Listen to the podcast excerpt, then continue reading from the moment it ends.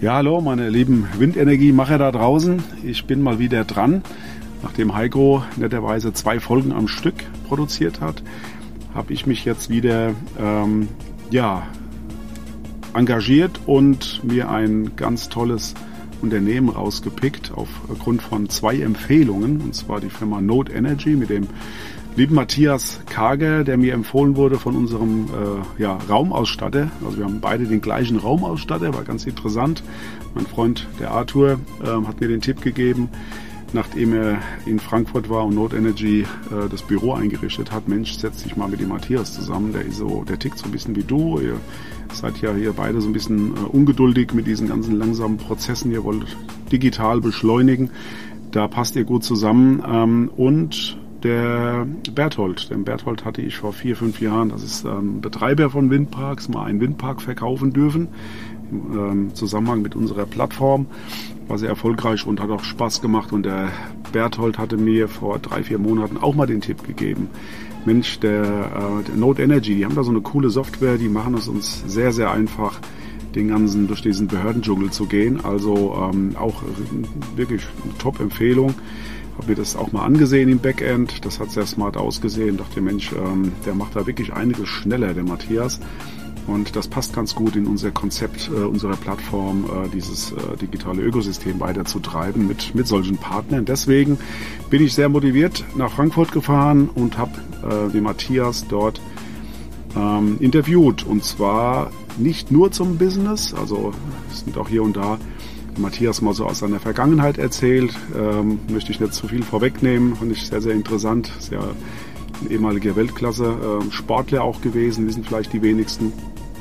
Ja, äh, vielen, vielen Dank auch an die liebe Angela. Mit der Angela hatte ich vor ein paar Wochen auf den Windenergietagen zu später Stunde hatten wir uns nochmal eine Erfrischung gegönnt zusammen und die Angela hat mir ähm, ganz, ganz viele Tipps gegeben, weil sie sich mit diesen Dingen Podcast und ähm, Unternehmenskommunikation auch unter anderem beschäftigt und ähm, waren einige tolle Tipps dabei, so nach dem Motto, nimm mal den Zettel so ein bisschen weg. Ne? Du hast da, glaube ich, einen Zettel vor dir liegen, was auch stimmt tatsächlich. Ähm, ich habe den immer noch, Angela, aber er ist ein bisschen kleiner geworden tatsächlich. Also ich hoffe, ähm, es sind einige Anregungen von dir, konnte ich umsetzen und ja, deswegen will ich jetzt eigentlich gar nicht mehr viel vorwegnehmen. Ich freue mich auf äh, euch die nächste Folge zu präsentieren und deswegen würde ich sagen, auf geht's.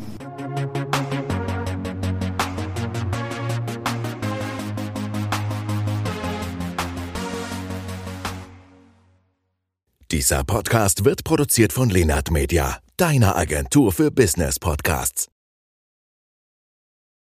Hallo Matthias, ich freue mich total hier bei dir zu sein in Frankfurt. Komme mir fast ein bisschen heimisch vor. Ähm, das sieht ja aus wie ein Coworking Space hier schon fast, aber das ist unser Büro. das ist ein Büro. Wir sitzen hier im äh, Wohnzimmer, nennt ihr das?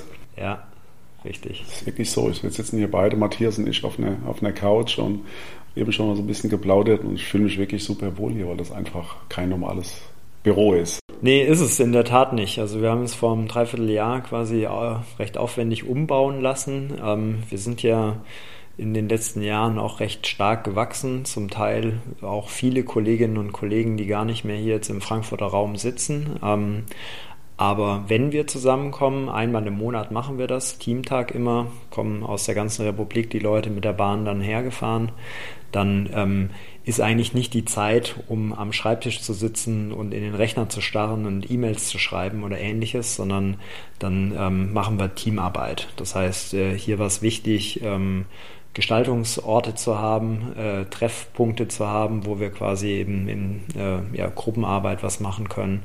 Und einer dieser Räume ist eben hier das Wohnzimmer, hier auch schön mit dem Sofa quasi ausgestattet. Und ähm, ja, Deep Work und Monkey Work kann man auch gut im Homeoffice machen. Hier ist Teamwork angesagt. Schön, dass du da bist. Ja, prima. Also der Tipp kam, also ich habe das erstmal von dir erfahren, äh, von unseren gemeinsamen Freunden hier von, von Room Heroes, die ja auch hier die Einrichtung gemacht haben. Ähm, haben ja auch meinen Coworking Space eingerichtet und äh, der Arthur, den wir beide kennen, hat gesagt, Mensch, du musst den Matthias mal kennenlernen. Das ist jetzt aber auch schon fast ein Jahr her, glaube ich.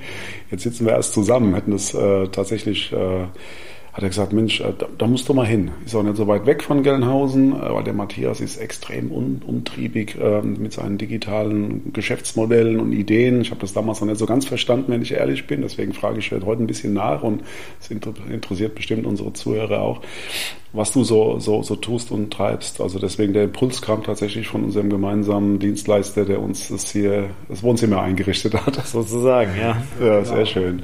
Und dann aber auch, ähm, da kommen wir vielleicht auch dann ähm, ja, zum Thema auch, ähm, zu Node Energy. Ich hatte vor vier Jahren, Matthias, ähm, mal in, in Osnabrück, in der Nähe von Osnabrück mal äh, mitgeholfen, einen Windpark zu verkaufen. Und der Betreiber dort, der Berthold, ähm, mit dem ich mich sehr oft austausche, weil es auch einer ist, der sich für diese Themen interessiert, auch so digitale äh, Dinge und äh, Anlagen verkauft, aber auch selbst mal aktiv. Der hat gesagt, hier, ich zeige dir mal eine Software, ähm, die nutze ich eigentlich fast jeden Tag. Die macht mir das Leben ein bisschen leichter und da frage ich nachher ein bisschen nach und da erzählst du ja auch davon, das ist äh, OptiNote. Genau, so heißt unsere Software. Und da sparst du dem Berthold extrem viel Zeit ein und ähm, aber da gleich später mehr. Aber erstmal zu dir, Matthias. Ähm, erzähl doch ein bisschen was über dich. Du hast, äh, bist so groß wie ich. Wir haben so eine, ein, ein Gardemaß, aber ich habe gesehen, du hast ein bisschen mehr Sport getrieben wie ich. äh, du hast mal ähm, Profisportler. Erzähl mal. Ja, genau. Also ich habe, ähm, bevor ich ins Berufsleben gestartet bin, noch eine andere Karriere gehabt, die des äh, Leistungssportlers. Ich habe früher Volleyball, um genau zu sein, äh, Beachvolleyball gespielt. Habe allerdings diese Karriere auch schon relativ früh wieder an den Nagel gehängt. Ähm, zum einen ähm, hatte ich eine Knieverletzung, die hat mich dann von den ganz großen Ambitionen abgehalten. Und zum anderen hätte es wahrscheinlich auch für die Weltspitze nicht gereicht. Und ähm, unter Weltspitze ist im Beachvolleyball langweilig. Deshalb ähm, ja, habe ich mich dann auf was äh, Seriöses ver äh, verlegt. ähm, was war dein größter Erfolg oder Pokal, den du dir äh, abgeholt hast? Also in, bei den Junioren U20 bin ich Europameister gewesen, ähm, habe ähm, Militärweltmeisterschaft mal in der Halle gewonnen, also beim Hallenvolleyball. Ähm, ja, ähm, habe international einige Turniere gespielt, ähm, Junioren-Weltmeisterschaft, mal eine Bronzemedaille gewonnen. Das war's so, ja. Hast du noch Beziehungen? Also alte, ja, also ein bisschen aufrecht. Ähm, ich spiele selber nicht mehr, wenn dann ganz selten mal im Sommer mit Freunden, die ebenfalls früher mal leistungsmäßig das betrieben haben. Aber ich habe noch einige Freunde. Ähm, wenn man in den Handelsregisterauszug von der Node Energy schaut, wird man sehen, dass in den zwei Monaten, in denen ich damals Elternzeit gemacht habe, ähm, mein Freund und Trauzeuge ähm, Julius Brink hier die Geschäftsführung übernommen hatte. Damals waren wir noch in der ganz frühen Startup-Phase. Ähm, und ähm, ja, der ist äh, in London 2012 Olympiasieger im Beachvolleyball geworden. Und das ist so ein kleines Osterei, was man quasi im Handelsregisterauszug sehen kann. Ja, also freundschaftliche Beziehungen zu den Kollegen, mit denen ich das früher gemacht habe, aber ansonsten wenig Berührung mit dem Sport. Nee, auch gar keine Zeit mehr, um ehrlich zu sein. Du hast mir vorhin erzählt, dass du ähm, studiert hast in Köln, meine ich, ne? Genau, ja. Hm? Und ähm, wie kamst du dann zu dem, zum Thema erneuerbare Energien? Also, ne, das, das war ja, glaube ich, so ein Switch von ähm, Sportlerkarriere, hatte ich so vorhin verstanden, wie, wie kamst du zu dem Thema erneuerbare Energien? Was war da so der Impuls oder der Auslöser? Ja, also ich habe äh, BWL in Köln studiert und ähm, in Köln gibt es auch ein sehr renommiertes energiewirtschaftliches Institut ähm, und habe dort Kurse belegt und mich hat das einfach fasziniert, weil der Energiemarkt natürlich schon einer der wenigen Märkte ist, wo man ganz toll beobachten kann, wie quasi durch Angebot und Nachfrage sich am Ende ein Preis bildet ähm, und das Ganze halt eben auch in Echtzeit und zu jeder Stunde aufs Neue. Und dann hat man noch diese Thematik mit der Leitungsgebundenheit. Das heißt, ähm, damit es keine Blackouts gibt, muss jederzeit auch der Netzbetrieb noch aufrechterhalten werden. Ich fand das einfach total faszinierend. Ähm, kam auch noch dazu, dass äh, glaub, wahrscheinlich so meine erste gute Note, die ich dann an der Uni hatte, in Energiewirtschaft war. Ähm, davor war ich ja in der Tat eher so Teilzeitstudent und habe in erster Linie ähm, Sport getrieben.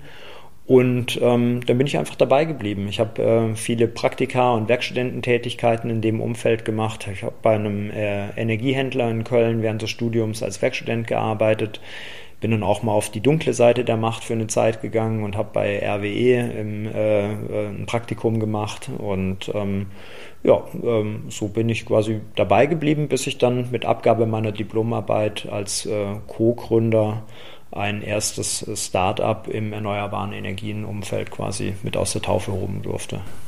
Und da bin ich, äh, weißt du ja immer, sehr interessiert, also ne, wie so Ideen zu, zustande kommen und so eine erste Gründungsidee dann auch irgendwie reift. Ähm, magst du uns erzählen, was so das, dein erstes Startup gemacht hat? Ja, also ähm, ich bin da in einer Konstellation mit einigen erfahreneren äh, Unternehmern, quasi der, der Junior-Partner äh, in der Gründerklicke gewesen. Ähm, die anderen haben Geld und Erfahrung mitgebracht und ich hatte halt energiewirtschaftliches, akademisches Know-how mit dabei und Motivation, was mit aufzubauen.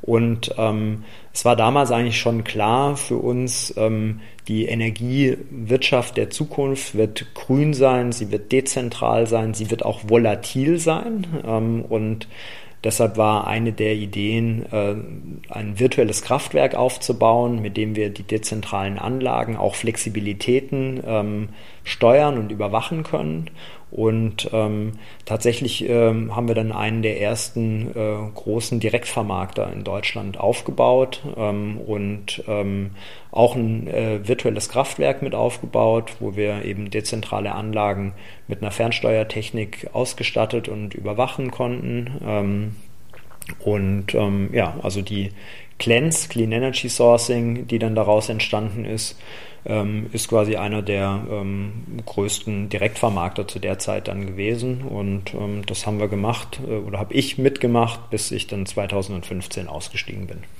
Um dann was zu machen. 2015, ich glaube, dann hast du ja schon, das war ja die Vorstufe, ist dann Node Energy. Genau, also 2015 haben wir das Unternehmen zunächst mal verkauft, die äh, Clens. Ähm, ich bin dann noch ein Jahr dabei geblieben bei dem neuen Eigentümer und habe dann aber zusammen mit dem Lars, äh, meinem Gründungspartner hier bei der Node Energy, die Node Energy gegründet und ähm, diesmal dann nicht mehr in der Junior-Rolle, sondern eher in der, äh, sagen wir mal, Senior-Rolle. Ähm, und ähm, genau aus den Verkaufserlösen ähm, des ersten Unternehmens haben wir dann das Unternehmen auch erstmal aus eigener Tasche quasi aufgebaut.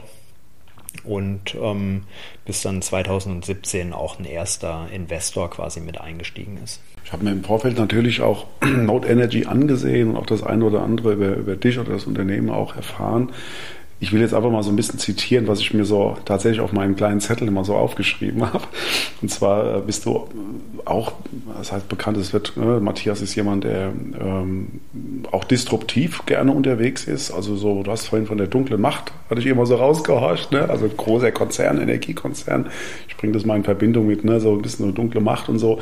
Ich glaube, du möchtest, hatte ich so rausgehorcht, ähm, ja, so die alte Welt, so hier Stadtwerke, Energieversorger, so wie es schon immer war, ähm, einfach ein bisschen revolutionieren. Ich nehme mal das, das Wort auch mit rein, Dinge zu revolutionieren, neu denken, neu machen, schlanke, effizienter. Ich glaube, so in dem Vorgespräch habe ich auch gemerkt, dass du auch getrieben bist von, von äh, die Dinge einfacher zu machen, die Geschwindigkeit aufzunehmen, viele Markt, neue Marktteilnehmer äh, aufs Tableau bringen, also neue Betreiber Typen, wie man das sagt. Ne? Äh, erzähl da mal ein bisschen was drüber, weil ich finde, das ist eigentlich das Spannendste an, an, an eurer Geschäftsidee, wie ihr da jetzt ähm, die, die alte Welt, äh, ne, ich darf die so ein bisschen, will ich das fragen, darf die, so, darf die so ein bisschen Angst vor euch haben? Oder nicht Angst, Angst ist ein blödes Wort, aber ihr bringt da ja schon was durcheinander. Ne? Ihr wollt einfach das Thema Betreiber auch neu, äh, Betreiber von, von, von ja. Assets neu denken und neu machen. Also ich würde eigentlich nicht sagen, dass wir was durcheinander bringen, mhm. sondern wir helfen eigentlich, das Neue äh, in geregelte Bahnen zu lenken. Ähm, also aus unserer Sicht ist es vollkommen klar, dass ähm, erneuerbare Energien die Zukunft der Energieversorgung sind. Ähm, Die ähm, Eigentümer der Anlagen, die Betreiber der Anlagen ähm, sind aber halt ganz andere als die Kraftwerksbetreiber der Vergangenheit. Ne? Früher gab es äh, große Kohle-, Atomkraftwerke, äh, ein paar wenige Energiekonzerne oder Stadtwerke, die haben im Grunde genommen dieses Spiel unter sich ausgemacht. Und in den letzten 20 Jahren sind aber ganz viele Wind-, Solaranlagenbetreiber quasi entstanden, die ähm, häufig aus einem eher technischen Background quasi heraus diese Anlagen aufgebaut haben, die Pioniere waren, die auch ähm, von einer staatlichen Förderung damals profitiert haben, die ähm, nötig war, weil die Anlagentechnologie einfach quasi noch nicht so ausgereift war, wie sie heute ist. Ähm, und ähm, wenn man sich jetzt äh, mal in die Lage von so einem Betreiber hineinversetzt, dann ist die Komplexität der Energiewirtschaft, der ganzen Abwicklungsprozesse, die in einem klassischen Liefergeschäft zum Beispiel eben zu finden sind, nicht die Themen, mit denen man sich in der Vergangenheit intensiv beschäftigt hat. Und das wird sich zukünftig ändern. Ähm, ganz einfach, weil äh, staatliche Förderung zurückgefahren wird aber auch neue Chancen entstehen. Ähm, in den letzten zwei Jahren sind die Energiepreise so stark gestiegen, dass es zum Teil viel attraktiver ist, seinen Strom direkt irgendwohin zu verkaufen, anstatt ihn über eine Direktvermarktung oder über eine Einspeisevergütung quasi äh, sich vergüten zu lassen. Und ähm, damit quasi die Betreiber in diesem Spiel erfolgreich sein können, bauen wir Software. Wir wollen quasi die äh, Anlagenbetreiber ähm, am Ende wirtschaftlich erfolgreicher werden lassen, als wie wenn sie es ohne uns, äh, wie sie es ohne uns wären. Ja, ich hatte das auch so verstanden. Also wenn, ne, also kleine, mittlere Betreiber, sag ich jetzt mal, vielleicht ist das auch, ist das so die Hauptzielgruppe, die ihr so, also eher so die mittleren, kleineren Betreiber? Allgemein. Also wir haben Kunden von einer Bürgerenergiegenossenschaft mit einem Windrad bis hoch zu großen Betriebsführern, die tausende Anlagen quasi verwalten. Das sind alle unsere Zielgruppe. Ähm, am Ende grenzen wir uns dahingehend ab, dass wir ähm, keine fossilen Kraftwerksbetreiber als Kunden betreuen und ähm, dass wir auch nicht im, äh, im, im, Haushaltskundenbereich unterwegs sind. Also wenn jetzt quasi ein Einfamilienhausbesitzer äh, mit einer äh, Solaranlage auf seinem Carport quasi Unterstützung braucht, dann sind wir nicht der richtige Partner dafür, sondern das sind immer professionelle Anlagenbetreiber, aber hier von klein bis ganz groß, alle, die die Erneuerbaren, insbesondere Wind und Solar, eben voranbringen wollen. Zwei Wörter, die ich mir ganz äh, dick hier auf meinen Zettel draufgeschrieben habe, ist äh, das Thema digitale äh, Behördenmeldungen. Also äh, schlimmes Wort irgendwie.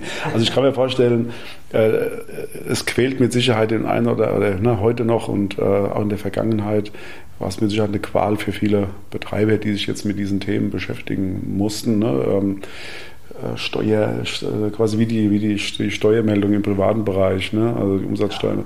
Und das ist doch, glaube ich, auch unser, euer Kernfeature ne? von, von, von OptiNote, einfach den Betreibern ähm, einen, Dienst äh, zur Verfügung zu stellen, wo sie einfach effizient äh, diese Behördengänge abwickeln können. Ich bringe es mal so ein bisschen Laien auf, man, da sagst du gleich was dazu.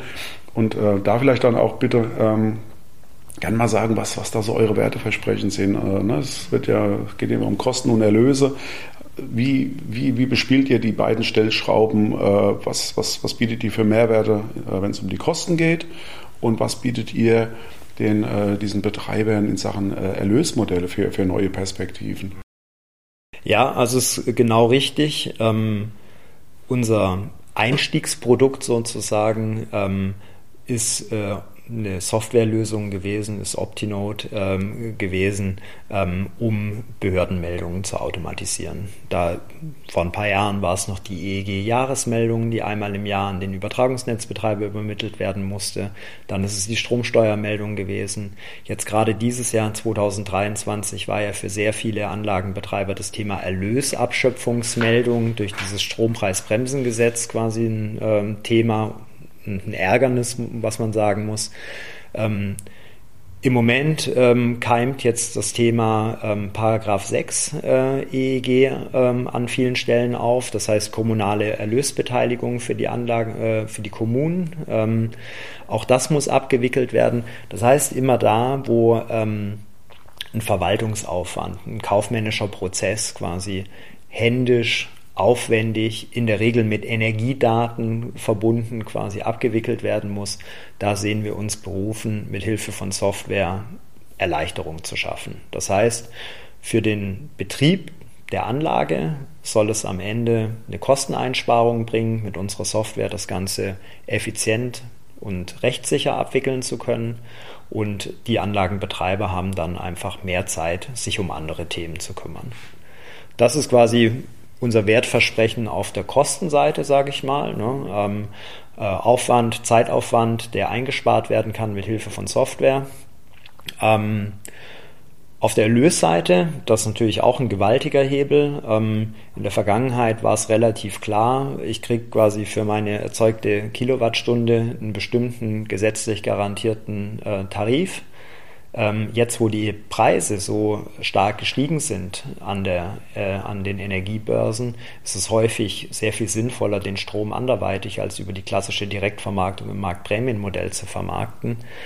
Und für Anlagen, die nach einer 20-jährigen Förderdauer aus der Förderung rausfallen, muss man sich sowieso quasi nach alternativen Modellen umsehen. Für neue Anlagen, die nur noch einen sehr niedrigen garantierten Tarif bekommen würden, ist in dem aktuellen Zinsumfeld es auch wichtig, dass sie alternative Erlösquellen quasi erschließen. Und da ähm, haben wir jetzt äh, mit äh, PPA as a Service ein neues Produkt gelauncht, was eben den Anlagenbetreibern hilft oder sie in die Lage versetzt, ihren Strom direkt an Endabnehmer ähm, verkaufen zu können und die ganze Abwicklung, Bilanzkreismanagement und Abrechnung und ähnliches erfolgt quasi bei uns im Hintergrund über die Software. Das ist interessant, dieses, aber da wurde ja schon in der Vergangenheit so oft ähm, drüber nachgedacht, äh, zum Thema PPA irgendwie auch ein Marktplatzmodell aufzusetzen. Es gibt ja schon solche, solche Plattformen, die ein bisschen in diese Richtung gehen. Also wenn ich da mal nachhaken darf, weil ich finde das echt extrem spannend. Also ich komme ja aus Gernhausen und schaue dann von dort aus immer auf einen großen Windpark äh, in Wächtersbach. Das sind zwölf Anlagen, die da laufen. Und ich habe auch gedacht, es wäre doch klasse, wenn da jetzt mittelständische Unternehmen aus Gelnhausen oder der Umgebung den Strom direkt von diesen Anlagen beziehen könnten. Kannst du da ein bisschen was äh, dazu, zu, äh, dazu sagen, wie so ein oder wie euer Service da tatsächlich funktioniert und was da so wirklich die, die, die richtig großen Mehrwerte für den, das mittelständische Unternehmen und auch für den Windparkbetreiber sind. Ich denke mal, man kann da unwahrscheinlich viel Wasserkopf wegschneiden. Ja, also so ist es letzten Endes. Ich meine, wenn man sich heute mal anschaut, ähm, durch wie viele Hände geht eine Kilowattstunde, bis sie quasi aus dem Windpark dann am Ende des Tages auch beim Letztverbraucher ankommt, dann ist das halt schon ein relativ langer Weg. Ne? Ähm, also der Anlagenbetreiber produziert seine Kilowattstunden, er verkauft sie an einen Direktvermarkter, der Direktvermarkter verkauft sie an der Börse, an der Börse wird es von einem Energieversorger wieder eingekauft und der Energieversorger liefert es dann an den Letztverbraucher. Okay. Und die Preisspanne zwischen dem, was der Anlagenbetreiber bekommt und dem, was der Letztverbraucher am Ende bezahlt, ähm, ist am Ende dazu da, um diese ganzen Stufen dazwischen auch zu finanzieren. Da sind ja auch ähm, Risikoabsicherungen mit drin ähm, und jeder will auch noch was verdienen. Ist ja vollkommen klar. Das heißt, da ist ein relativ großer, ähm, eine, eine, große Preisspanne, die am Ende durch eine Direktlieferung zum Vorteil des Letztverbrauchers, aber auch zum Mehrerlös des Anlagenbetreibers eben genutzt werden kann. Und hier ähm, ist es absolut denkbar, um dann das Beispiel, was du gerade eben aufgegriffen hast, ähm, und wird in der Praxis eben auch mit unserer Hilfe schon so umgesetzt, dass ein Anlagenbetreiber vielleicht einen mittelständischen Betrieb aus der Nachbarschaft kennt. Es gibt keine Direktleitung, das heißt, also man muss trotzdem übers öffentliche Netz gehen und sobald eben äh, das öffentliche Netz irgendwo im Spiel ist, ist man gleich mit der gesamten Prozesskomplexität der klassischen Energiewelt quasi halt konfrontiert. Ähm, aber genau diese Direktlieferung vertraglich und prozessual abwickeln zu können, das ist quasi die Leistung, die wir hier, äh, hier erbringen. Und da gehört natürlich jetzt nicht nur dazu, ähm, genau die Kilowattstunden, die erzeugt werden, an den Verbraucher zu liefern, sondern es gibt Situationen, in denen erzeugt der Windpark mehr Strom, als der Verbraucher abnehmen kann. Da muss der Überschuss ja auch vermarktet werden. Oder der Verbraucher hat temporär mal einen Energiebedarf und der Anlagenbetreiber kann nicht liefern, dann muss auch dafür eine Reststromlieferung quasi äh, bereitgestellt werden. Das ist alles in diesem PPA as a Service äh, Angebot mit abgedeckt. Okay, es ist jetzt in dem Sinn kein, ihr macht kein Matchmaking äh, zwischen Betreibern und, und, mittelständischen Unternehmen, wie so eine Art Marktplatzplattform, sondern ihr bietet, ihr verschlankt auch wieder die, die, die, äh, die Prozesse, macht die wiederum effizienter für beide Marktteilnehmer, um letztendlich diesen diesen Stromtransfer, sage ich jetzt einfach mal von Betreiber zu mittelständischen Unternehmen einfach. Also das wird, wird der nächste Schritt sein, ähm, äh, dass wir auch ähm, Anlagenbetreiber und unabhängige Verbraucher zusammenbringen und eine Art Matchmaking oder Marktplatz quasi organisieren. Aber aktuell fokussieren wir uns erstmal auf Anlagenbetreiber, die auch schon einen Verbraucher kennen und mitbringen. Ne? Ähm, das ist ähm, im Moment auch eine bewusste Entscheidung. Wir sind ein Unternehmen mit 80 äh, Mitarbeitenden. Wir müssen auch quasi erstmal gucken, dass wir ein, sagen wir mal, sinnvolles Segment quasi bedient bekommen. Es ist auch unser Anspruch, dass es dann wirklich gut ist. Und ähm, deshalb ist es im Moment ein Angebot, was sich an all diejenigen Anlagenbetreiber richtet, die auch schon einen Verbraucher mitbringen. Jetzt fällt mir nochmal ein, äh, du hattest ja vorhin so schön erzählt, äh, was sagst du, Bernd, ist äh, eine Zeit lang her, ich weiß gar nicht, ob ich das erzählen will, soll, keine Ahnung. Ne? Ich sage, Matthias, mach ruhig, ne? weil ich finde es extrem spannend. genau, mach mal bitte. Und zwar hast du vorhin erzählt, äh, dass ihr eigentlich zu früh wart mal mit einer Geschäftsidee, die aber dann, äh, wie der Bedarf auf einmal ein, aufkam, ein Glück in der Schublade gelegen hat und ihr das jetzt, erzähl doch mal ein bisschen nochmal dazu. Ja, also äh, als wir die Nord Energy gegründet haben, äh, 2017, war unsere initiale Zielgruppe eigentlich nicht der professionelle Betreiber eines Wind- oder Solarparks, sondern wir haben uns eher auf Unternehmen des produzierenden Gewerbes konzentriert. Also ein mittelständischer Hersteller von irgendwas auch immer. Ne? Ähm, weil uns damals schon klar war, ähm, je näher am Verbrauch die Erzeugung stattfindet, desto vorteilhafter ist es am Ende auch für die Netze. Ne? Ähm, Im Idealfall erzeugt man quasi genau an der Stelle, wo der Bedarf ist, auch den Strom. Ähm, wir haben also ähm, gesehen, dass diese Eigenstromerzeugung total wirtschaftlich attraktiv ist, aber ganz viele Unternehmen sich diesem Thema gar nicht zuwenden. Warum nicht? Ne? An der Technik kann es nicht liegen. Ne? Also damals gab es auch schon ausgereifte technische Lösungen, um das umsetzen zu können. Klar, für die Unternehmen ist das nicht Kerngeschäft. Ne? Die machen was anderes. Die produzieren vielleicht Plastik-Spritzgussteile oder weiß der Teufel was. Ne? Ähm, die werden jetzt nicht mal eben so Kraftwerksbetreiber. Ähm, haben wir gesagt, okay, für diese Zielgruppe, für diese Unternehmen, da bauen wir eine Softwarelösung, mit der sie planen können, mit der sie dann aber auch später im laufenden Betrieb möglichst wenig Aufwand haben. Ja, ähm, hat auch okay funktioniert, aber war damals trotzdem noch vor der Zeit. Ich meine, das war eine Zeit, da hat eine ähm, Kilowattstunde an der Börse 4 Cent gekostet. Ne? Ähm, da war der Schmerz ähm, auch nicht ganz so groß, jetzt quasi seine eigene Energieversorgung äh, umsetzen zu müssen. Insofern war die Nachfrage an der Stelle nicht gigantisch. Wir haben aber natürlich trotzdem ähm, für diese Zielgruppe schon die ganzen Verwaltungsprozesse digitalisiert, die Behördenmeldungen äh, quasi automatisch erstellen und äh, ausfüllen können. Das heißt, das gab es alles schon. Und wir hatten äh, die Zielgruppe der Windenergieanlagenbetreiber im ersten Schritt gar nicht so sehr im Fokus, weil wir davon ausgegangen sind, das sind ja Profis, die machen das ja schon seit Jahren. Ähm, die brauchen das nicht, ähm, bis wir dann gemerkt haben, dass das schon ein Thema auch in der, in der professionellen Betreiber-Community ist, diese ganzen Prozesse rund um die kaufmännische Betriebsführung, dass da sehr viel mit ähm, Excel und handgestrickten Lösungen quasi gearbeitet wird, nicht wirklich gut skaliert ähm, und ähm, dann ist äh, in der Tat so ab 2020 die Nachfrage aus diesem Segment immer stärker geworden und wir haben uns dann umorientiert und für uns sind heute äh, professionelle Betreiber von Windparks und von Solaranlagen eben unsere Kernzielgruppe.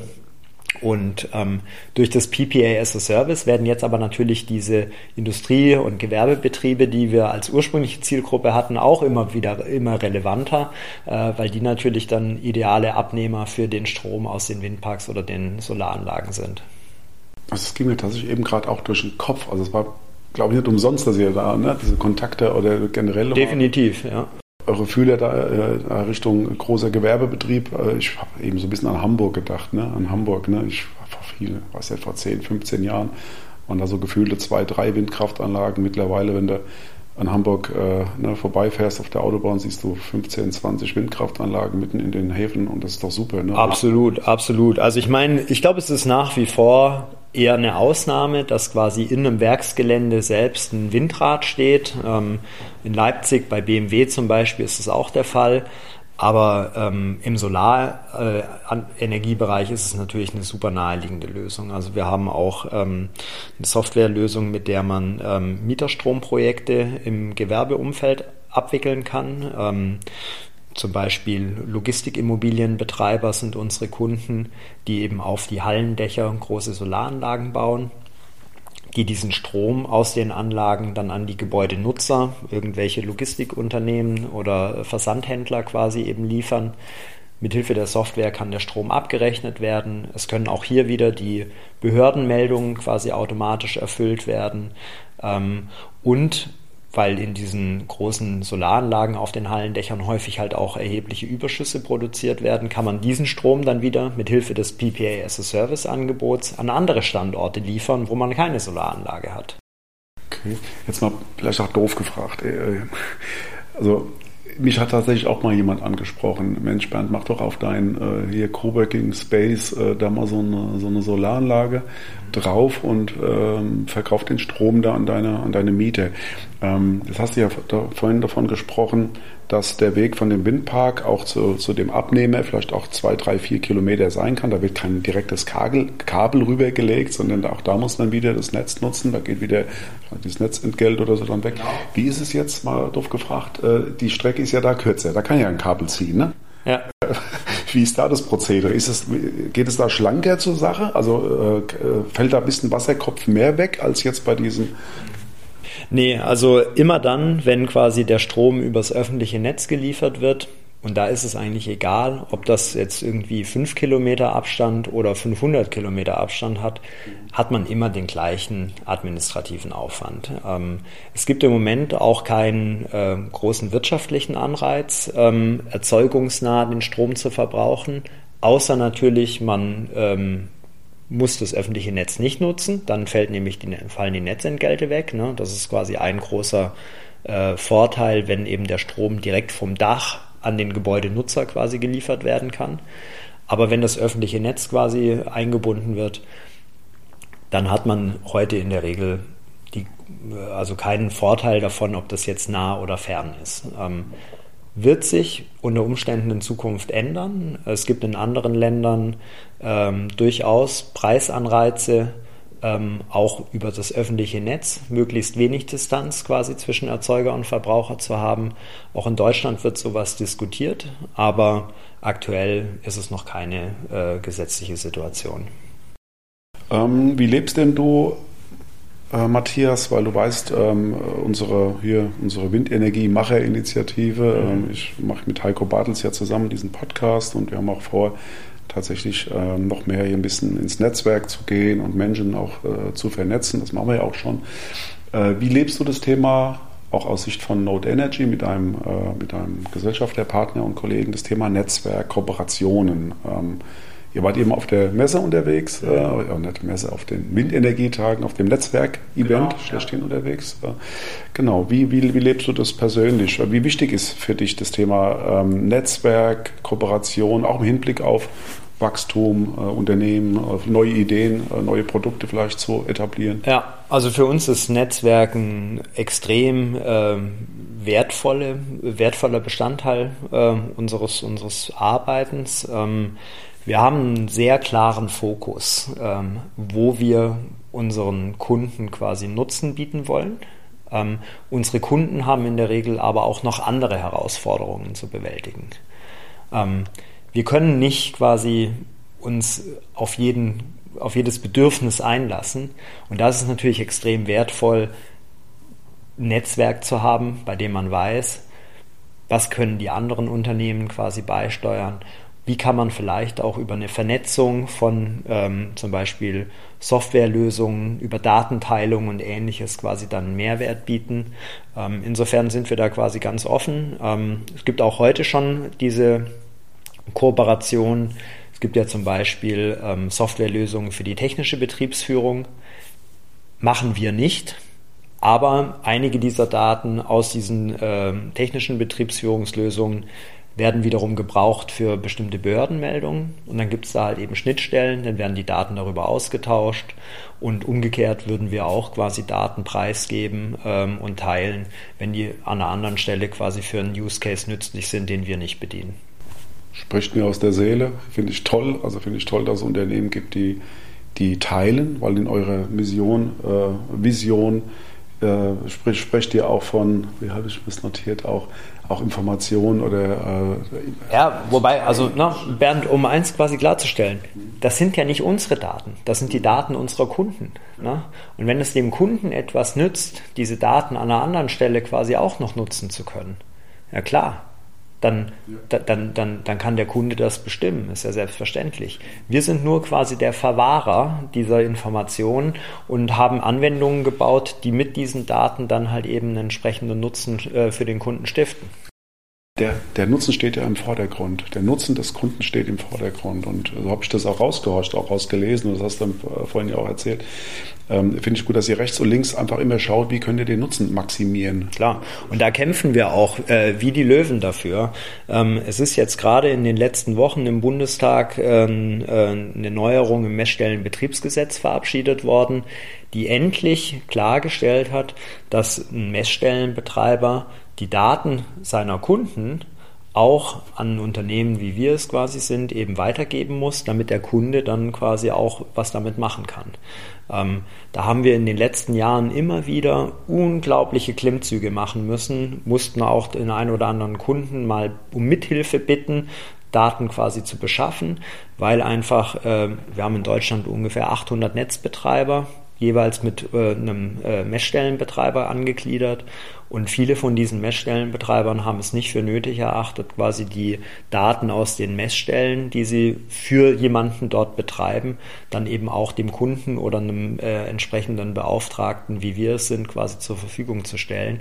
Und wie willst du was abrechnen können, wie willst du eine Behördenmeldung machen können, wenn du diese Daten nicht effizient quasi beschaffen kannst. Ne? Und ähm, da sind wir schon wahnsinnig froh, dass quasi auch unsere Bemühungen im politischen Betrieb da auf fruchtbaren Boden gefallen sind und das jetzt ein für alle Mal klargestellt wurde. Und damit wird das Leben für viele einfacher werden, auch für uns, aber insbesondere halt eben unsere Kunden. Wenn ihr jetzt hättet sehen können, wie der Matthias ganz kurz eben aus dem Sattel gegangen ist hier und einen ganz kurzen roten Kopf bekommen hat. äh, wunderschön zu sehen, weil äh, tatsächlich bist mir fast ein bisschen zuvor gekommen, Matthias, ähm, weil ich ähm, frage auch tatsächlich immer sehr, sehr gerne, was, was euch so, was, was dir so auf den Keks geht, ne, in Sachen äh, könnte schneller gehen, könnte effizienter gehen. Äh, wenn du da so eine Liste hättest an Punkten, wo du sagen würdest, Mensch, ich habe das nervt mich, das und das und das. Ähm, ne, hast ja gesagt, wie ein Löwe, wie ein Löwe, das war der rote Kopf eben ganz kurz. Äh, kämpfen wir dafür, dass die, dass an den Stellschrauben ein bisschen schneller gedreht wird. Hast du da so eine Top 3 oder so, wo du sagst, Mensch, das wäre jetzt nochmal, das wären so Dinge, die da kämpfen wir weiterhin dafür und das muss auch passieren, ähm, dass wir hier in Deutschland mal so ein klein bisschen ähm, schneller vorankommen. Also ich glaube, die äh, Geschäftsmodelle äh, für die erneuerbaren Energienanlagenbetreiber werden immer quasi mit entsprechenden Marktpartnern abgewickelt werden müssen. Ne? Ich meine, wir haben eben nun mal Netz in Deutschland und Netz wird von Netzbetreibern bewirtschaftet und das ist meiner Meinung nach auch ein gutes und stabiles Netz und deshalb ähm, ne, also ähm, überhaupt kein äh, Groll oder Vorwurf jetzt in Richtung Netzbetreiber, aber wenn es darum geht, ähm, Prozesse in der Interaktion quasi zügig und effizient abzuwickeln, da sehe ich einen riesen Nachholbedarf. Also ähm, es wird von der Politik immer wieder an die Anlagenbetreiber neue Anforderungen formuliert. ihr müsst dies machen, ihr müsst jenes machen, Genehmigungen, irgendwelche Meldungen und so weiter und so fort. Ähm, das sind alles bürokratische Monster, die da zum Teil herangezüchtet werden. Und wenn man sich dann aber schaut, dass zur Erfüllung dieser Pflichten Daten oder Informationen oder Auskünfte oder Mitarbeit von einem Netzbetreiber benötigt werden und die kommt dann einfach nicht, dann stehst du quasi im Regen da und da finde ich, ähm, geht es meiner Meinung nach viel zu langsam. Ne? Also die Netzbetreiber sind mit dem Tempo dieser Transformation überfordert, äh, viele zumindest. Äh, ich glaube nicht, dass es am, äh, am guten Willen mangelt. Es mangelt am Ende einfach an Ressourcen und Kompetenz. Ne? Ähm, vieles von dem, was da quasi abläuft, müsste man mit digitalen Lösungen automatisieren und beschleunigen. Aber wie viel da noch telefoniert werden muss, E-Mails hin und her geschickt werden muss, unfassbar ineffiziente Prozesse an dieser äh, Stelle, das ist meiner Meinung nach schon ein Riesenhemmschuh. Hast du da konkrete Ansätze, Ideen, äh, wie, man, wie man dort so mal Impulse oder Pieksen ne, oder ne, also Impulse setzen kann, dass man, dass man da vorankommt? Ähm, oder wie ist so sein? Du hast vorhin gesagt, äh, kämpfe ich wie ein Löwe. Wie, wie kämpfst du da wie ein Löwe? Wie, wie sieht das also äh, inzwischen äh, haben wir äh, leider Gottes, glaube ich, inzwischen auch in Bonn äh, bei der Bundesnetzagentur einen relativ bekannten Namen, weil wir natürlich ähm, für unsere Kunden immer wieder Beschwerden bei der Bundesnetzagentur einreichen, diese dann auch begründen, auch juristisch herleiten, warum ein bestimmter Anspruch quasi besteht, damit Dinge halt eben vorangehen. Also ein Thema, wo äh, sich mir quasi die Fußnägel hochrollen, ist zum Beispiel Redispatch. Ne? Ähm, wie viele Windanlagenbetreiber sind in der Vergangenheit vom Netzbetreiber abgeregelt worden und sind im Grunde genommen in Dummheit zurückgelassen worden, wissen nicht, wann, wie viel, warum abgeregelt wurde, müssen auf die entsprechenden Entschädigungszahlungen warten, Jahre zum Teil, und sollen dann aber in irgendeiner Meldung an zum Beispiel eben äh, die Netzbetreiber für die ähm, Erlösabschöpfung angeben, wie viele Energiemengen im Rahmen von Redispatch abgeregelt worden sind. Also das heißt, eine Information, die eigentlich vom Netzbetreiber hätte kommen sollen, nicht kam, soll dann an die Netzbetreiber zurückgemeldet werden und es ist strafsanktioniert, wenn man diese Meldung nicht vollständig macht, obwohl quasi der eigentliche Datenlieferant die Daten gar nicht geliefert hat. Also das ist, das ist fast schon ein Schildbürgerstreich. Ne? Und auf solche Themen quasi frühzeitig hinzuweisen, wir erkennen das, wo wir es erkennen, machen wir darauf äh, aufmerksam, versuchen eine Lösung anzubieten, versuchen auch pragmatische Lösungen anzubieten. Ich glaube, es ist nicht damit getan, immer nur zu schimpfen und zu maulen und zu sagen, hier, das ist schlecht, das ist schlecht, das ist schlecht. Aber es gibt häufig halt eben dann schon auch entsprechend pragmatische Lösungen und denen quasi Gehör zu verschaffen durch entsprechende ähm, Nachrichten oder Beschwerden, die wir an die Bundesnetzagentur richten oder auch an die politischen Entscheidungsträger direkt. Immer im Dialog auch mit den Netzbetreibern zum Beispiel. Ähm, das ist schon eine Rolle, die wir da quasi einnehmen im Sinne von möglichst effizienten, zielführenden Prozessen. Ja, spannend, weil aus diesen Problemstellungen, die ihr ja auch zum Großteil äh, kommuniziert bekommt, von den Betreibern, denke ich mir mal, ne? ähm, sind ja Schmerzen, äh, die werden ja geschildert. Äh, dann kaut man ja relativ schnell äh, auf Lösungen herum. Ne? Und du hast ja eben auch gesagt, äh, man kann schimpfen, aber wenn man keine Lösung hat, ist irgendwie auch nur die Hälfte wert. Und äh, daraus entstehen ja auch neue Geschäftsmodelle im besten Fall, ne? aus diesen Problemlösungen. Und ähm, gibt es denn äh, PPA as a Service? Ist ja, mal, kann, das kann man so sagen, so ein neuer Service, den ihr jetzt etabliert äh, mhm. habt.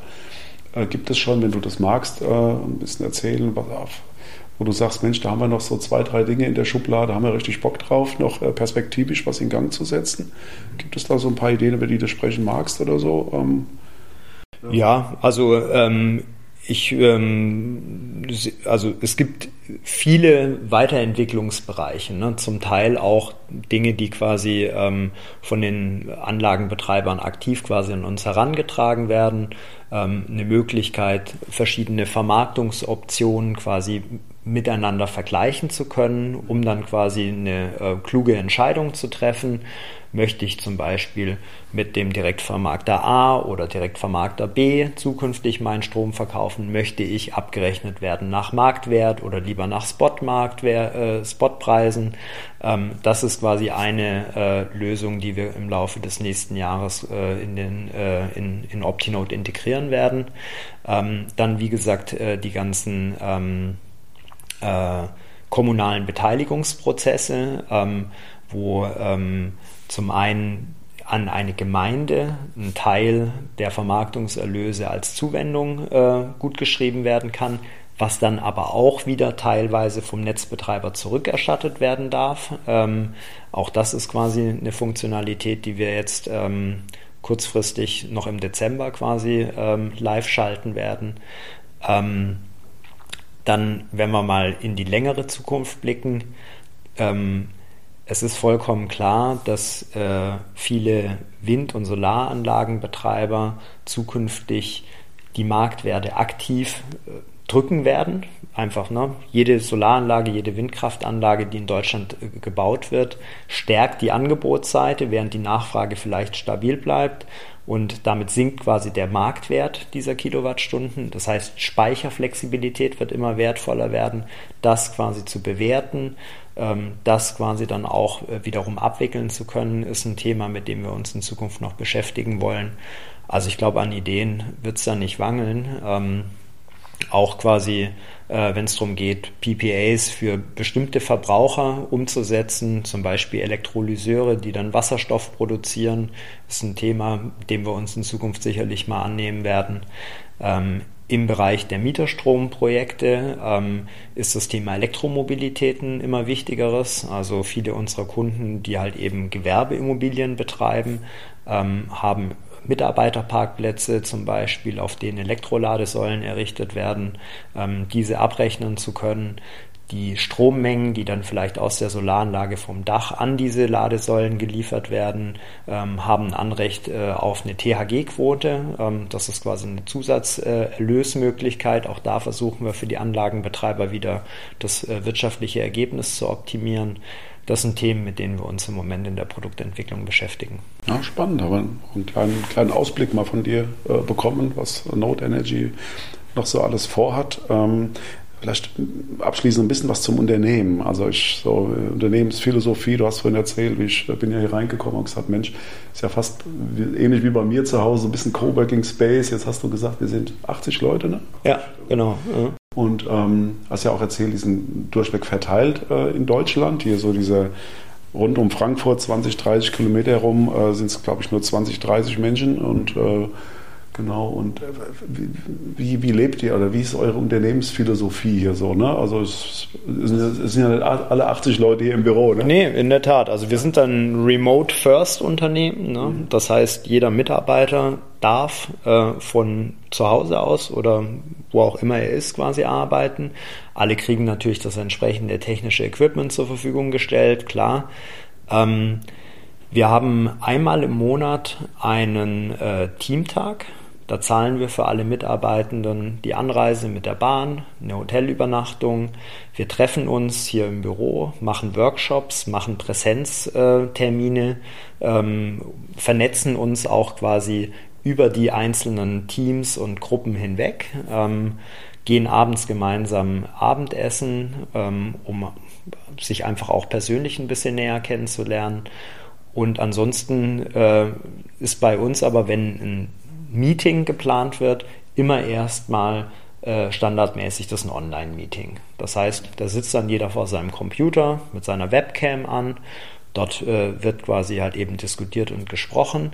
Ähm, da bleibt natürlich das übliche Kaffee-Küchengespräch ein bisschen auf der Strecke.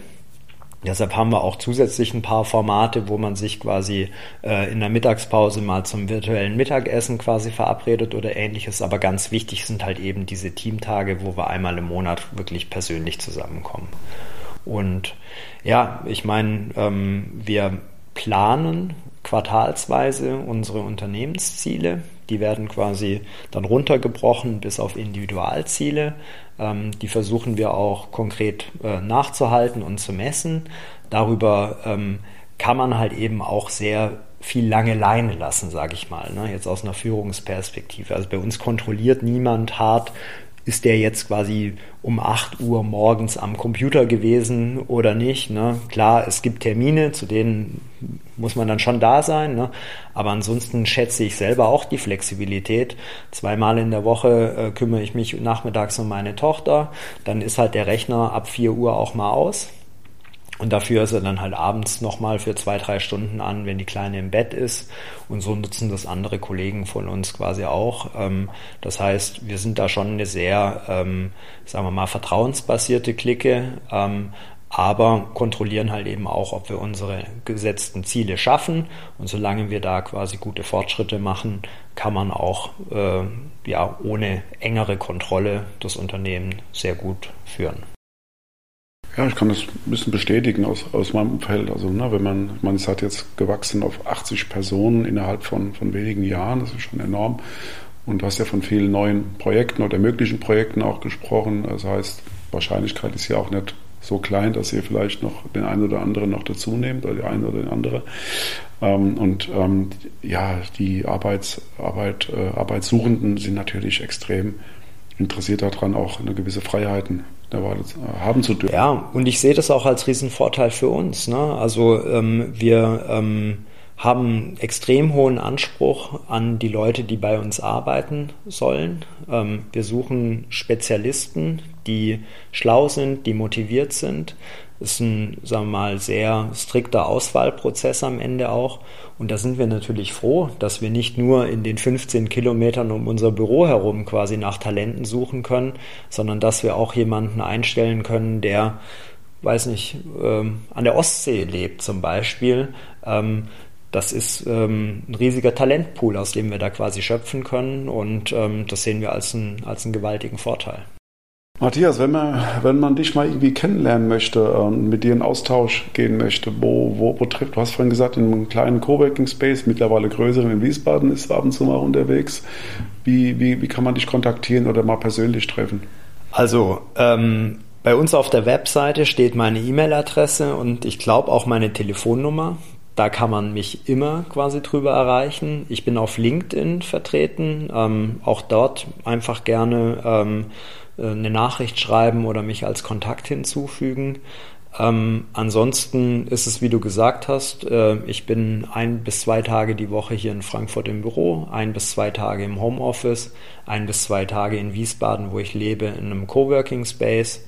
Ähm, da gibt es keine ganz feste Regel. Äh, insofern könnte ich jetzt nicht sagen, mittwochs 13.30 Uhr bin ich immer dort. Ist nicht so. Ähm, aber ähm, über digitale Kanäle bin ich eigentlich immer gut erreichbar. Eins fällt mir noch ein. Ich meine, die letzten Tage sind ja auch äh, verrückt, ne, was jetzt gerade so ein bisschen politisch wieder da los ist. Und ähm, hier diese ganzen Haushaltsdebatten, so deine persönliche Einschätzung oder, äh, was nicht, Progno ist ganz schwierig wahrscheinlich Prognosen zu geben, aber wenn da jetzt ganz viel äh, hin und her verschoben wird oder auch äh, Gelder wegfallen für, für vor allem Projekte, die jetzt auch im Bereich erneuerbare Energien jetzt auch vielleicht geplant waren, hast du da eine Meinung dazu? Ja, also ich denke mal, der Staat sollte sich ähm, genau anschauen, wo ist es wirklich nötig, finanziell zuzuschießen und an welchen Stellen reicht es eigentlich schon einfach Sicherheit und Stabilität quasi zu bieten, damit dann auch marktwirtschaftlich Geschäfte aus sich heraus entstehen, Wohlstand aus sich heraus entstehen kann. In Frankreich gibt es jetzt zum Beispiel ein neues Instrument, ähm, welches äh, zur Absicherung von PPAs genutzt werden kann. Da können Anlagenbetreiber mit Verbrauchern PPAs abschließen und die Anlagenbetreiber, die ihre Anlagen irgendwie finanzieren müssen, wo die Bank nach einer Sicherheit verlangt, können quasi eine Garantie vom Staat bekommen, dass wenn der PPA-Abnehmer ausfallen sollte, zahlungsunfähig werden sollte, sie trotzdem quasi abgesichert sind.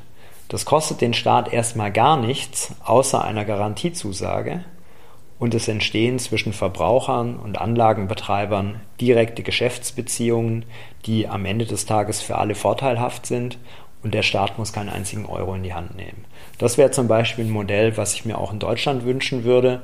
Das ist ähm, ohne dass der Staat selbst quasi Geld in die Hand nehmen muss, nur die Bonität des Staates quasi genutzt und im Worst-Case-Szenario, klar, müsste was aufgefangen werden, aber in vielen, vielen Fällen würde das, glaube ich, einen guten Push geben. Also im Grunde Staat mal die Rahmenbedingungen, Sicherheit äh, schaffen und den Markt äh, machen lassen. Ne? Ähm, ja. Mir auch sehr sympathisch. Also inzwischen muss man einfach ganz klar sagen, dass ähm, die Erneuerbaren die mit Abstand günstigste Energieerzeugungsform sind.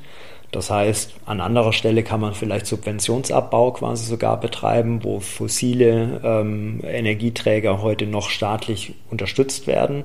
Ähm, auch das kann quasi dem Staat wiederum Geld einbringen, was an anderer Stelle für Transformationen in die richtige Richtung quasi eingesetzt werden könnte. Aber alles in allem ist, glaube ich, die Aufgabe des Staates in erster Linie einen stabilen und verlässlichen Rahmen zu bieten, was in den bewegten geopolitischen Zeiten, glaube ich, anstrengend genug ist. Ne? aber was quasi in den letzten Jahren auch ohne große Not quasi durch politische, ähm, ich nenne es mal, äh, ja, äh, Aktionen für Unruhe gestiftet wurde, das macht es, glaube ich, für die Branche auch extrem schwer, äh, gut und solide planen zu können. Matthias, vielen, vielen Dank. Äh, mich hat es vor allem gefreut, dass du, habe ich auch schon gemerkt, ein sehr offener und äh, kooperationsfreudiger Mensch bist, der, der auch so denkt, ne? alleine. Gemeinsam geht mehr. Ich freue mich auf unseren gemeinsamen Austausch, den wir äh, bald, hoffentlich bald, äh, bei mir im Kinsey Valley. Da komme ich vorbei, aber gerne, ja. Genau zu diesen Themen. Ähm, und dann nochmal vielen Dank und an alle Zuhörer. So, wie lange haben wir jetzt gebraucht? Oh kurze Zeit habe ich diszipliniert, keine Stunde. Prima, vielen Dank und bis zum nächsten Mal. Vielen Dank, Bernd. War super, dass du da warst. Danke. Ciao. Ciao.